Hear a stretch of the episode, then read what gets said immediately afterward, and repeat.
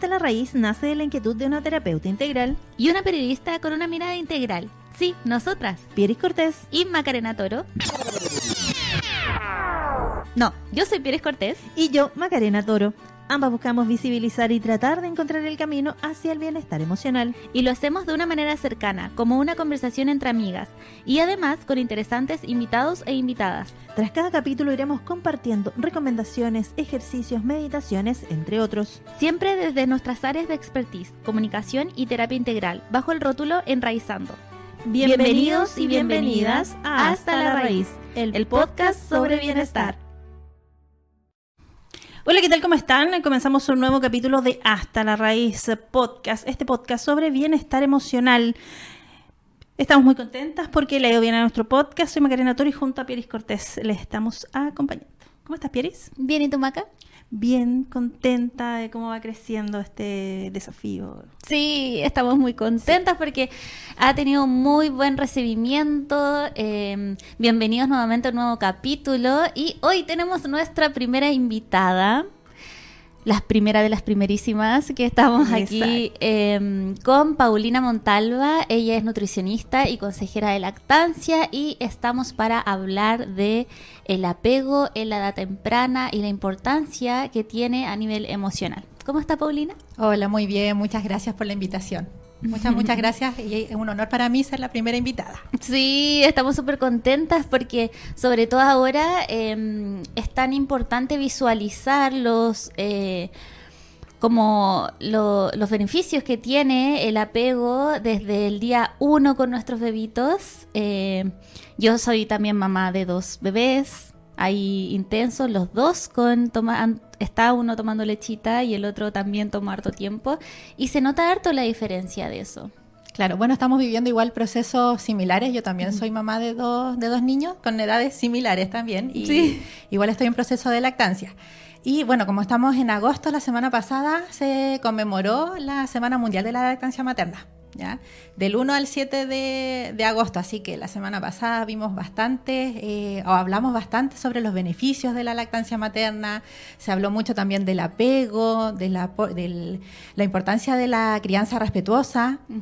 Y eh, lo fundamental que es para el crecimiento o el correcto eh, desarrollo también de nuestros niños. Sí, sobre todo hoy en día que hay mucha mala información puede ser o poca información al respecto. Hay mamitas que tienen mucho miedo, que eh, es doloroso o que su leche no es suficiente para sus bebés y eso igual eh, como que les corta un poquito el proceso de lactancia y también para los bebés. Claro, o sea, yo creo que la información está la información está, hay muchas personas que trabajamos en lactancia materna, hay consejeras de lactancia que son eh, madres, otras que son también profesionales de la salud, como es en, en mi caso que soy también Nutri, eh, pero es importante buscar el apoyo, buscar los vínculos para, para, poder mejorar estos problemas. ¿ya? Los mitos siempre existen, eh, los mitos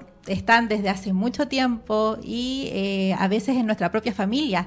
Nuestras hermanas, las tías, las primas, las abuelitas sobre todo, tienden a, mm, a tener como muchos pensamientos con respecto a la lactancia. ¿ya? Por ejemplo, algo tan simple como dale agüita a tu bebé, porque cuando tú eras bebé yo te di agua y no te pasó nada. Ahora sabemos que eh, el agua no es fundamental en los bebés en los primeros seis meses de vida, o sea, solo tienen que tomar leche materna o leche eh, artificial o, o de vaca en el caso de que la mamá no haya podido o no haya querido dar leche materna yo siento que hay un, un, retorno a la lactancia eh, materna, poner en valor también no solo los beneficios en términos nutricionales, sino también en lo que puede generar con el tema del apego. Pero es necesario que se dé esa condición de que yo tenga que dar lactancia para generar el apego con mi hijo o hija, pensando en mamás que quizás eh, tienen que generar este destete porque tienen que volver al trabajo. ¿Cómo se produce ese, ese apego en el proceso de lactancia? Claro, o sea, la lactancia materna favorece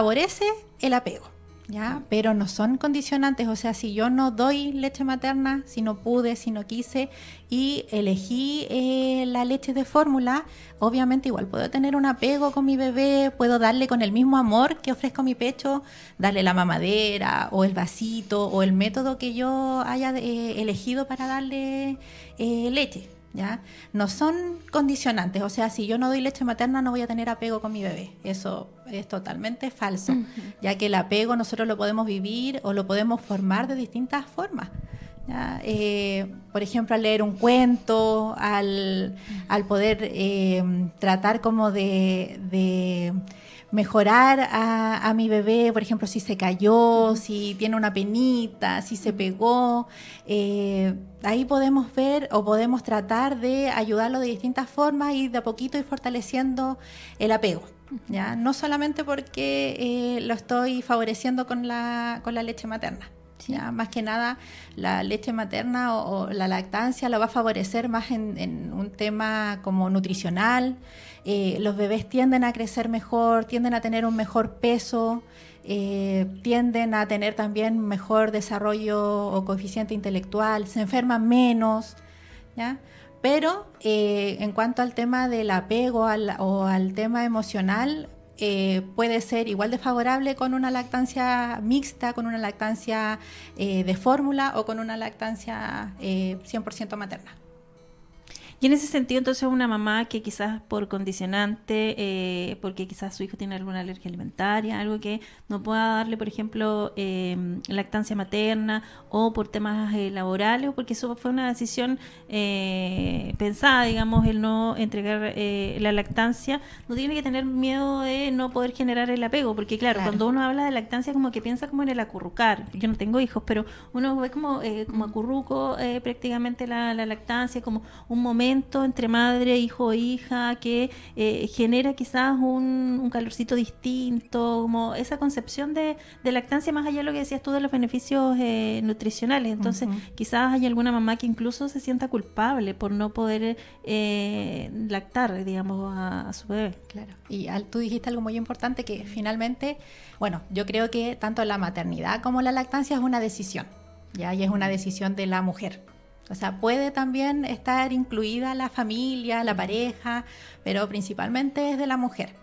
Entonces, si yo no estoy eh, cómoda quizás con la lactancia, si de verdad me generó mucho dolor, eh, muchas grietas, mucho sufrimiento o, no quiero eh, finalmente vivir este proceso, es mi decisión. Y la culpa yo creo que también nace en el momento que nosotros nacemos madres porque en general las mamás somos bien culposas. Yo creo que, que Pieris también vive lo mismo. Eh, uno siente culpa a veces al salir de la casa, a decir, hoy me voy a tomar un tecito, un cafecito con mis amigas, pero tengo que programarme, quizás extraerme leche, organizarme bien con quién voy a dejar a mi bebé. Entonces, como que la culpa va con nosotras desde siempre. Entonces, eh, eso es importante, yo creo, verbalizarlo, conversarlo, eh, porque no es bueno sentirse tan, tan culposa. Sí, es súper importante exteriorizar esas emociones y como bien decía Paulina, el apego tiene que ver con atender a las necesidades del bebé. Más que si le puedo o no dar leche, es estar ahí si se cae, hacer una... Hay otros, hay bebés que necesitan más apego que otros o más atención que otras y a veces es un, un, minuto que necesita de un cariñito y a veces ya es más tiempo que necesitan de atención.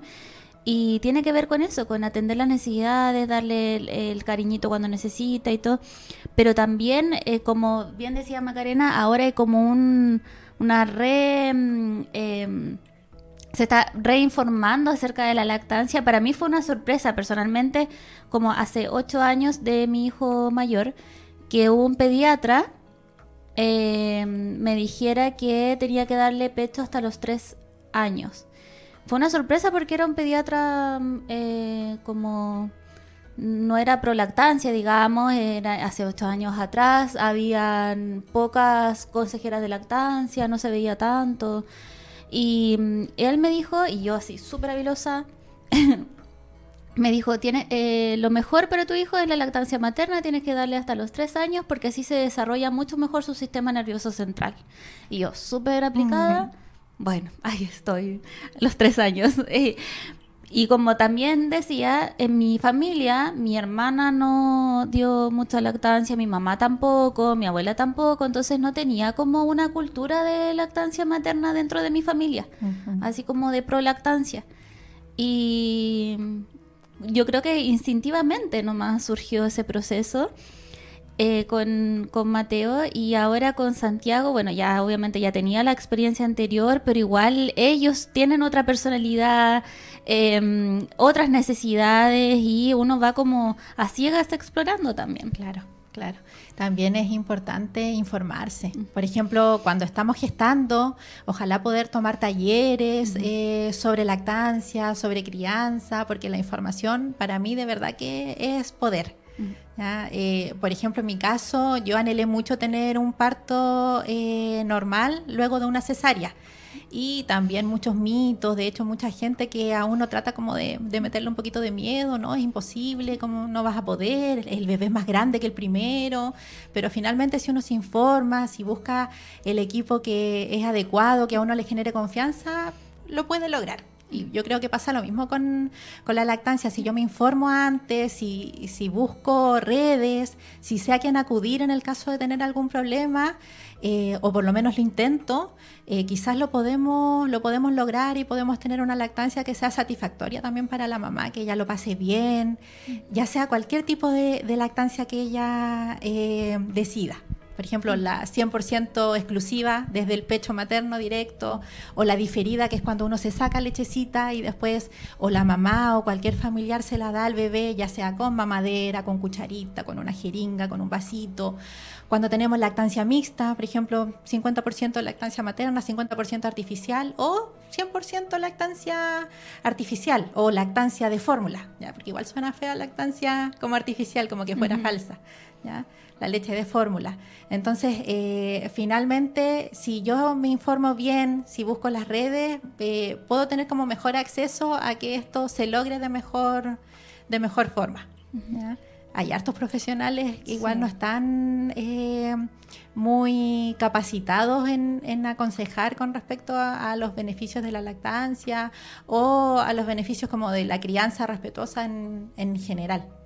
Sí, el tema de la crianza respetuosa, de el ver que cada niño o niña es un caso, digamos, es un individuo que tiene eh, necesidades, que tiene eh, requerimientos específicos, así como eh, decía Pierre que habrá cada uno de sus hijos y tú cada uno de ellos, cada uno tiene características puntuales. Entonces, hoy día cuando hablamos de crianza respetuosa, nosotros estábamos mucho más acostumbrados a esta crianza más autoritaria, donde el papá, la mamá, el tutor tomaban las decisiones, pero hoy día pasamos a esta crianza un poco más democrática, donde vas viendo el crecimiento de tu hijo. Y en ese sentido, eh, el tema del apego creo yo que resulta eh, fundamental también para cómo va a crecer ese ser humano, ese niño o niña, digamos, pero eh, cómo va a crecer como persona también. A veces yo escucho a las mamás y toda amigas o gente que uno va conociendo y tiene miedo como que su hijo o hija sean denominados así como, no, es que es muy mamón, muy mamón y todo.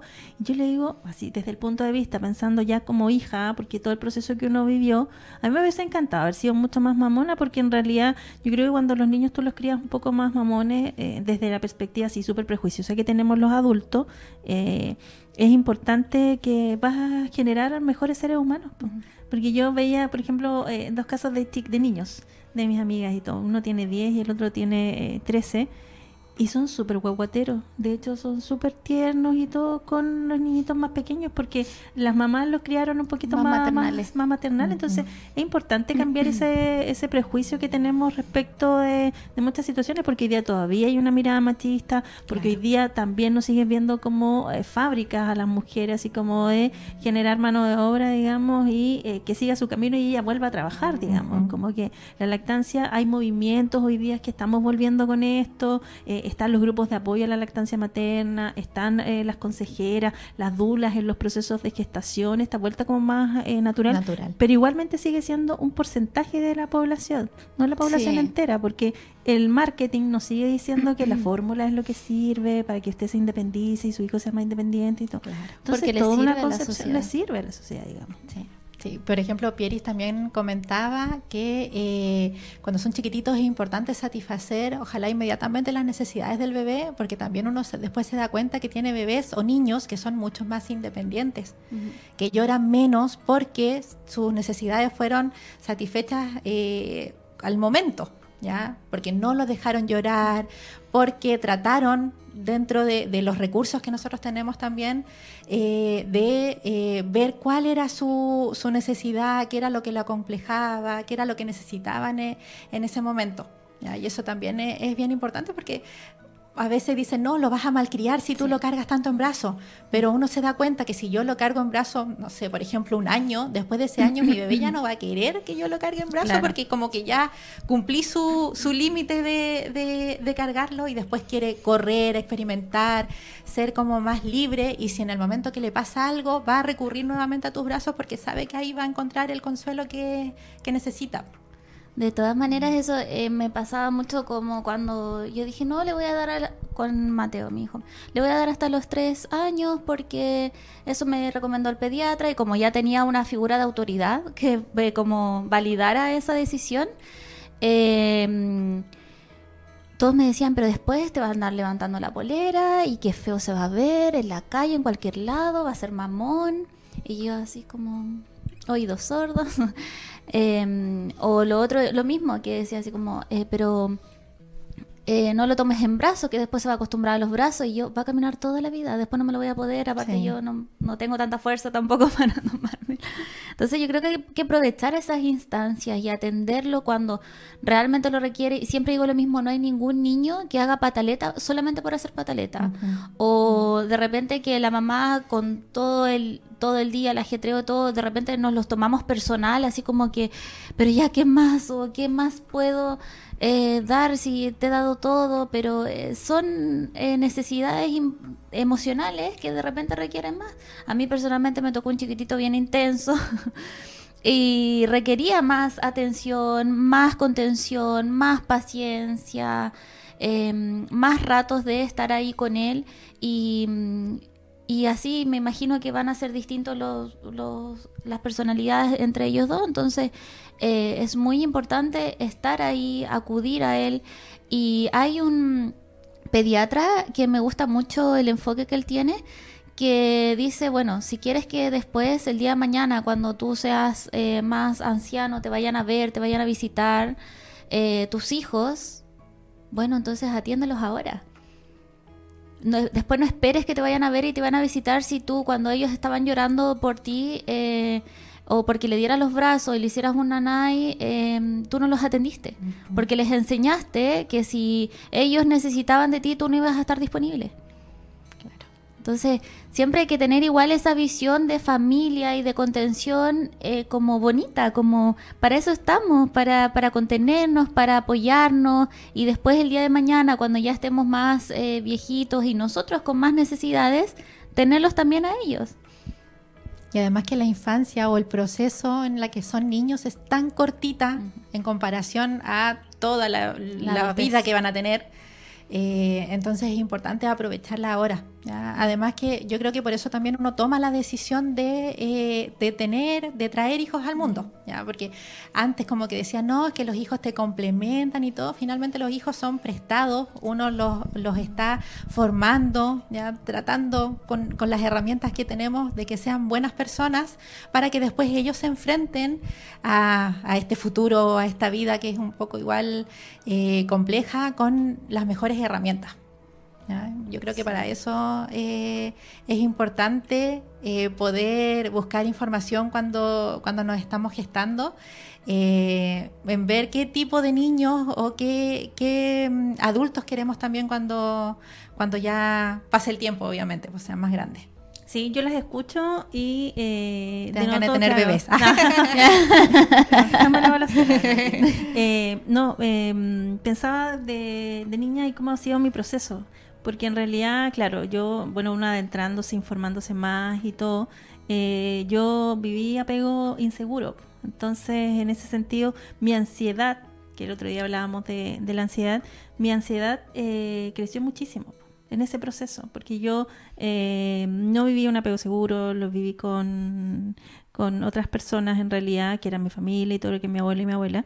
Pero, claro, en ese sentido eh, me fui volviendo autosuficiente porque ellos me entregaron las herramientas que tenían. Yo tampoco responsabilizo a mi mamá por aquello porque en realidad era lo que ella eh, conocía, lo que ella tenía, digamos, eh, emocionalmente para poder entregar. No tuvimos lactancia materna tampoco porque no generaba la, la leche suficiente.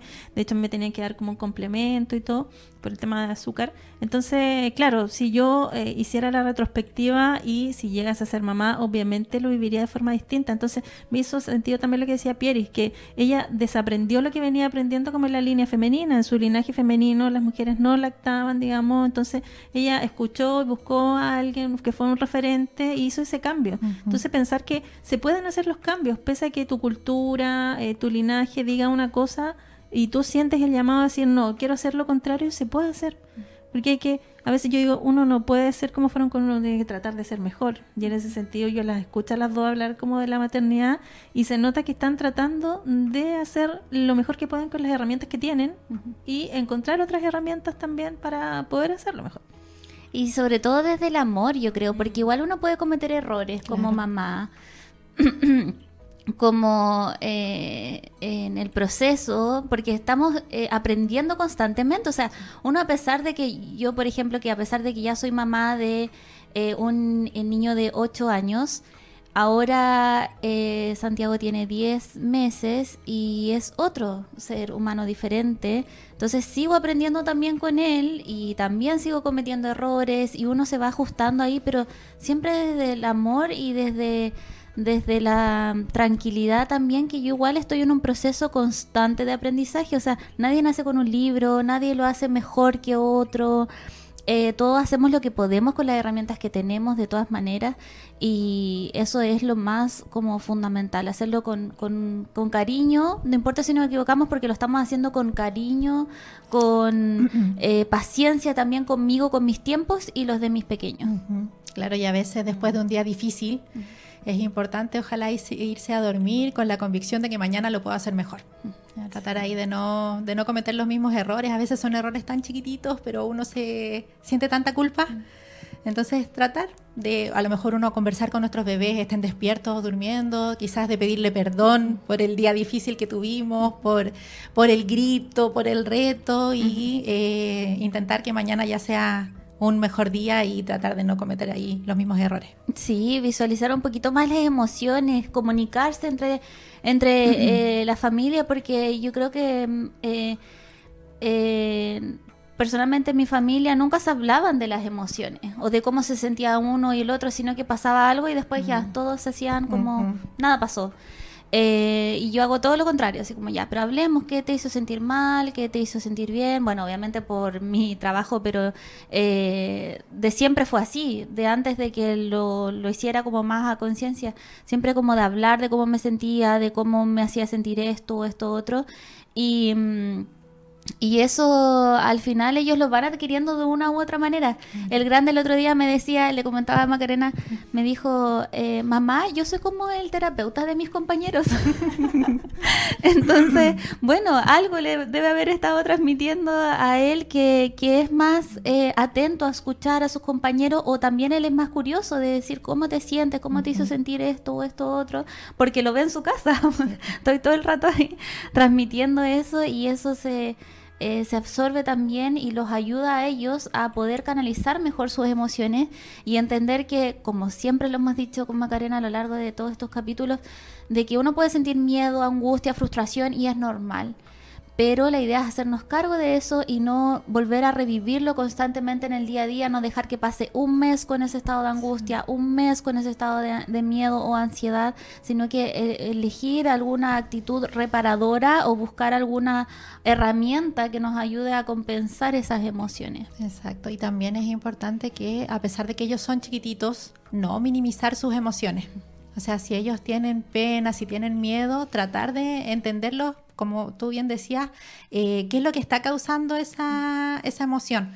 Porque a veces, eh, o a nosotros nos pasaba cuando éramos chiquititos, pucha, tengo miedo. Yo, por ejemplo, me ponía muy nerviosa todos los inicios de clase, todos los años. Para mí, el día anterior de clase era una angustia terrible, yo lloraba y al final yo me acuerdo que mis papás terminaban retándome, pues, así como, ya, para el show, es súper tarde, te tienes que dormir, mañana tienes que ir al colegio sí o sí pero no había como una conversación, a ver, mi amor, ¿qué pasa? ¿Qué te está causando miedo?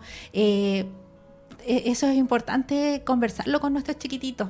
O a veces cuando se caen, no, mi amor, ya, no pasó nada, no pasó nada. Y la guagua está llorando así terrible porque sí pasó algo, se cayó, se pegó. Entonces, no minimizar sus emociones porque son chiquititos, pero sus emociones son igual de importantes que las nuestras. Sí. sí. Y si tú no aprendiste como adulto, cuando eras niño, a gestionar las emociones, no hubo un adulto responsable que hiciera aquello, igualmente lo puedes aprender de adulto y tratar de enseñarle eso a tu hijo o hija. Nunca es tarde para aprender porque, mm, eh, como decía anteriormente, estamos todos en constante aprendizaje. Ellos como hijos se están adaptando también a nosotros, nuestras personalidades.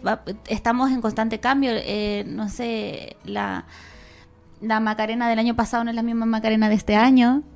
Obviamente. Entonces, eh, obviamente todos estamos cambiando de gusto, de forma, estamos creciendo y eso se va a ir ajustando dentro de la familia. Lo importante es eh, educar las emociones, que para eso estamos aquí hoy día, para ayudar a, visualizar un poquito la importancia de eso. Eh, Paulina hace estas... Cuéntame un poquito de su emprendimiento que tiene. Bueno, mi emprendimiento nació en pandemia, como la necesidad de hacer algo nuevo. Eh, se llama Lactabox y en un principio estuvo como enfocado en hacer box, cajitas, para eh, mujeres gestantes o mujeres que estaban en etapa de puerperio que venía como con una tetita como enfocada para el bebé como sonajero, un collar de lactancia que sirve mucho cuando los bebés están, por ejemplo, tienden a morder o se distraen. entre los cuatro o cinco meses uno le está dando teta al bebé y si pasó una mosca la guagua suelta lejos y se distrae y se le olvida que estaba tomando tetita. Entonces el collar de lactancia eh, ayuda en eso, en que el bebé enfoque su atención como en el pecho de la mamá. Eh, venía como un rolón de, aromaterapia también para ayudar en esto mismo de, las emociones, pero después esto fue como cambiando, fue mutando y ahora mi cajita está como 100% enfocada a las personas que trabajamos en lactancia materna. Entonces vienen distintos tipos de mamas con distintos tipos de pezón, porque no todas tenemos nuestros pechos iguales, eh, boquitas para poder enseñar cómo es el acople correcto a las mamás, haciendo talleres, educaciones o en estas mismas eh, actividades que se generan en la semana de la lactancia. Así que en eso estoy enfocada, me encanta. Y ahí el, mi hijo mayor también me ayuda eh, a armar las cajitas. Y aparte em, tengo eh, la instancia de poder también generar estas consejerías de lactancia a domicilio u online. ¿Por qué quisiste ser consejera de lactancia? Porque eres nutricionista y todo, y claro, tú puedes tener una conexión, eres mamá y todo lo demás con la lactancia materna, pero ¿por qué tomar esa decisión de decir, ¿sabes qué? Yo quiero asesorar a otras mujeres a que vivan este bello proceso. Mira, a mí como nutricionista me formaron 100% en fórmulas lácteas. Mm. Yo tenía talleres donde me enseñaban a preparar la leche de tal marca, la otra leche y después a eh, degustarlas. Esa fue mi formación de Nutri. Entonces después como Nutri yo enseñaba 15 minutos por lado, después te lo saca de la pechuga y listo. Y esa, de a poquito me fui dando cuenta, me fui informando, educando que esa indicación está totalmente obsoleta, o sea, es de la prehistoria.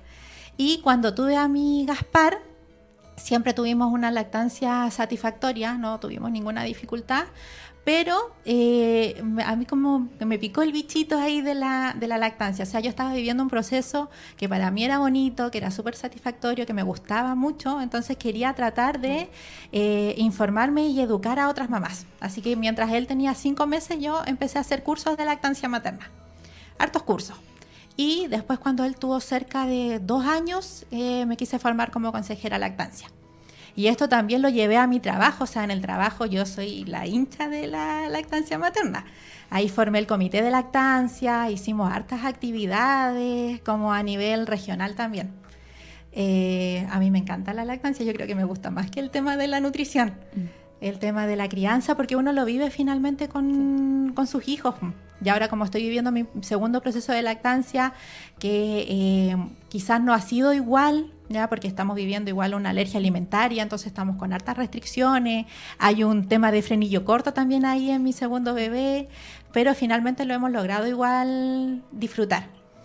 Eh, y a mí me gusta mucho eh, ayudar a, las mamás, ayudar a, esta diada, a este complejo binomio mamá-hijo, o a las familias en general, en que si ellos deciden por la lactancia materna, yo les puedo dar ese, ese como empujoncito para que, para que lo logren. Sí, que además, eh, como decíamos al comienzo, sacar tantos mitos, porque en realidad no tiene que ver con el tamaño de la mama, con el tamaño del pezón, si es que va a tener una lactancia exitosa o no, tiene que ver con el acople y con otras cosas que en realidad, y que la alimentación directamente no está tan eh, relacionada, así como si vas a tener más leche o menos leche, así como me va a acordar de la receta de la abuelita, así que te decían, no, es que tienes que tomar esto, comer esto otro para que tengas más leche y todo. la avena con leche. Avena con leche, eh, sopitas de pollo tienes que tomar tres litros de leche de vaca para tener leche materna. Sí, esos mitos, mucho, mucho, mucho. No puedes comer porotos, no puedes comer brócoli porque te hincha. Eh, todo eso son mitos. O sea, es imposible que el gas que va a hinchar a la mamá y que va a quedar en su intestino va pase a la sangre y después a la leche materna. Salvo que haya, por ejemplo, este, este tema de alergia alimentaria donde los bebés sí son más sensibles. Entonces, como ahí cualquier alimento puede ser potencialmente alérgeno, entonces puede causar algún tipo de, reacción, pero en un bebé completamente sano, sin alergia, esto no, no pasa y la mamá puede hacer su vida prácticamente normal, obviamente teniendo las restricciones eh, que yo creo todos conocemos, que es el tabaco, el alcohol y las drogas, ya que eso sí pasa de, directo por la leche materna. Paulina, ya para ir cerrando, ¿qué recomendación podrías entregar pensando que nosotros hacemos este podcast de bienestar emocional? Y claro, la lactancia materna es relevante en términos nutricionales y por todo lo que genera, pero igualmente no lo, tú lo decías, no una condicionante para eh, generar un apego seguro con ese, con ese bebé. Yo creo que eh, lo más importante, y yo creo que lo mencioné mucho, es la información informarse, educarse, eh, ver cómo qué es lo que, lo que uno quiere eh, y si en el caso de no lograrlo, evitar ahí el, tema de la frustración. Eso es importante porque estar frustrado no, es una sensación linda. A mí me pasaba mucho con mi primer bebé, que yo siempre he sido muy cuadrada, muy organizada. Entonces yo decía, ya, a tal hora voy a salir porque voy a hacer esto y todo. Pero mi bebé finalmente, antes de salir, pucha, se hacía caquita, quería dormir eh, y ese cambio en mis planes a mí me generaba mucha frustración. Entonces ahora con esta segunda maternidad ya sé a lo que voy, entonces eh, me informé, ya lo viví, entonces eh, la frustración como que ya no existe. Y si me frustro es un ratito chiquitito nomás y pasa, porque después lo puedo volver a intentar, como lo que les mencionaba anteriormente, o sea, mañana yo sé que lo puedo hacer mejor, lo puedo volver a, intentar para evitar que me suceda esto. Yo creo que la, información es fundamental. Sí. Súper importante eso que menciona Paulina, un día a la vez. Un Estamos día todos aprendiendo, un día a la vez. Este día a lo mejor no fue como yo esperaba, pero mañana vamos de nuevo con todo. manejar la frustración y también ayudar un poquito a manejar la culpa porque em, hay mucha culpa alrededor de la maternidad, alrededor de la lactancia. Si yo definitivamente no quiero dar más leche, porque no me siento bien o porque estoy pasando por un, un momento emocional importante, también es válido y, se respeta. Lo importante es em, tratar de manejar esa eh, culpa porque no estamos em, haciéndolo mal, estamos todos aprendiendo, estamos todos tratando de navegar en este proceso de maternidad respetuosa, eh, con contención y con amor, obviamente. Claro, tener redes de apoyo, tener una amiguita una terapeuta, tener algún profesional, la mamá, alguien que a uno le haga un cariñito, que le dé su espacio también. Ya, por ejemplo, yo te cuido al bebé, bañate tranquila o tómate tu desayuno calentito. Esas cosas uno de verdad que las valora mucho. Mucho. Mucho. Tener un poquito de espacio, un poquito de tiempo, que alguien te tome al bebé un ratito, ya te ayuda a descansar los brazos porque eh, se nos exige mucho también como mamá, como que no, pero es que tienes que estar bien o por el tema generacional también, que lo hemos hablado, o sea, antes era de una forma, ahora de otra, y las mamás de antes funcionaban nomás, porque tenían que funcionar. Entonces ahora la idea es que seamos un poco más eh, compasivos con nuestro entorno, promover un poco más la compasión, la paciencia, la empatía. De eso se trata, yo creo que. y ser compasivos con uno mismo también. O sea, si yo hoy día, pucha, no tengo ganas de, no sé, de bañarme, de levantarme, si quiero andar chascona, pero estoy bien y tengo a mis hijos bien, están entretenidos, los mantuve bien hoy. No importa, mañana me baño, me peino, me maquillo o sea, a veces la sociedad nos exige mucho. Y lo vemos también, por ejemplo, en, las redes sociales. Mucha tuvo recién a su bebé y al otro día está regia, estupenda, maquillada, eh, delgada, eh, trabajando a la semana. Entonces, no todas somos iguales, no todos vivimos el proceso de, igual forma. Algunas tenemos, algunas necesitamos poquito tiempo, otras necesitamos mucho tiempo. Entonces, es importante eh, ser compasivos con uno mismo también. Fundamental.